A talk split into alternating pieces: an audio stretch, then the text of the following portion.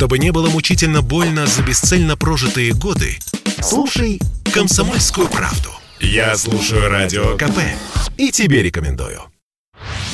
Россия откроет авиасообщение еще с девятью странами. С 9 ноября возобновятся полеты на Багамы, в Иран, Нидерланды, Норвегию, Оман, Словению, Тунис, Швецию и Таиланд. Об этом сообщает оперативный штаб по борьбе с коронавирусом. Кроме того, снимут ограничения с рейсов в Австрию, Швейцарию, Финляндию, Объединенные Арабские Эмираты и на два египетских курорта – Хургаду и Шарм-эль-Шейх. В Египет смогут летать как регулярные, так и чартерные самолеты, что снизит стоимость турпоездок в страну на 30%, говорит генеральный генеральный директор сети турагентств «Розовый слон» Александр Макарчан.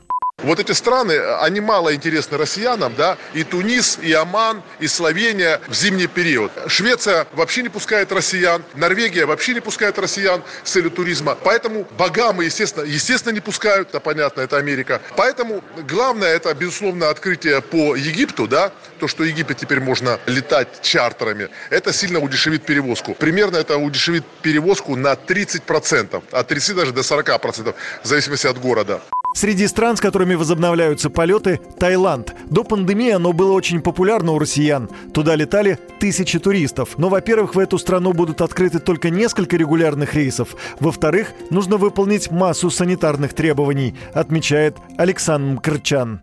Я мега позитивно воспринимаю вот новость по Таиланду с нашей стороны. Но есть э, нюанс, что Таиланд нас не ждет, да, э, потому что на сегодняшний день у нас Бангкок и 9 э, провинций официально закрыты для россиян. Самуй э, открыт, но с такими ограничениями, что там целый квест, то есть там надо приехать, жить там три дня, сдать ПЦР. Э, да, до этого, кстати, ПЦР нужно сдать в России за 72 часа, потом через три дня еще, потом через три дня еще, и только после этого там путешествовать по острову.